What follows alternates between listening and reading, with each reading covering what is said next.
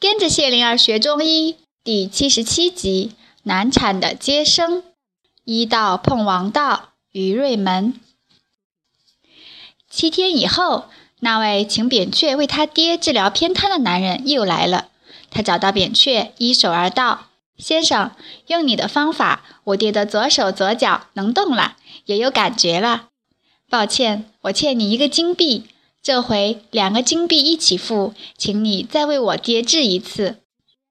扁鹊说：“后天月圆，下午我去，行吗？”那男人笑着一手说：“行。”人社长小青冲进院里，对扁鹊说：“不好了，季莲子的夫人要生了。接生婆说小手先出来了，难产。”两人去找季莲子，说了情况。季莲子急得直冲扁鹊说：“快帮我想办法！”三个人拿了两个医药箱，跑着去人社。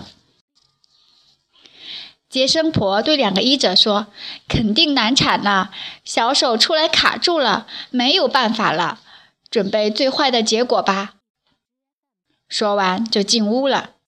季莲子听了，看着扁鹊，要哭出来了。扁鹊说：“你进去。”用针轻刺小手指，让小手缩回去。季莲子眼前一亮，冲了进去。扁鹊快速思考着，打开了医药箱，取出一支石针，拿了一撮艾绒，将艾绒捏成一粒米的形状，插在针尖上。季莲子冲出来，对扁鹊说：“小手缩回产道了。”接生婆跑出来说。胎位还是不正，只怕小手又伸出来。扁鹊已在两只针尖上插好了米粒形状的艾绒，将针递给季莲子，说：“在夫人的左右小脚指甲外揪一下。”季莲子拿了石针就冲了进去，接生婆跟了进去。小青看见扁鹊在思考，不知道他在想什么，看他一脸的宁静，连出奇方。竟调动了富有经验的接生婆。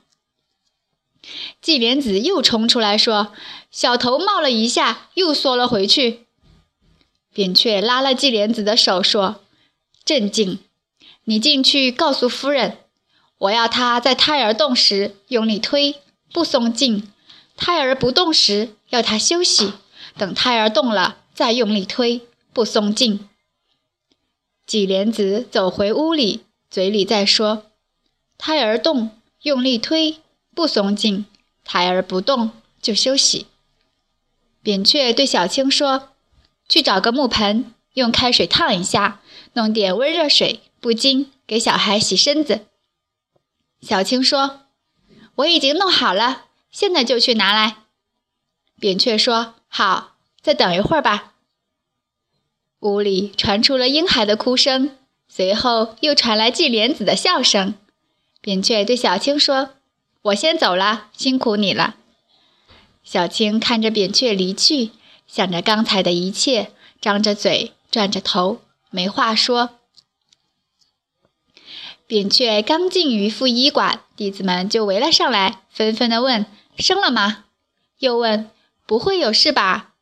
再问：“听说是难产。”扁鹊答：“生了。”弟子们又问：“男孩、女孩？”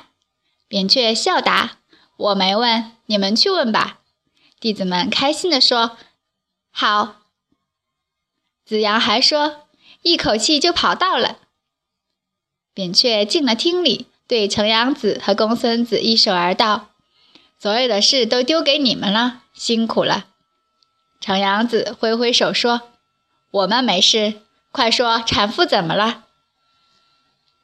扁鹊说：“大人笑，小孩哭，听起来很热闹。”公孙子说：“这下好了，那个时候真担心呢。”扁鹊坐下后笑了。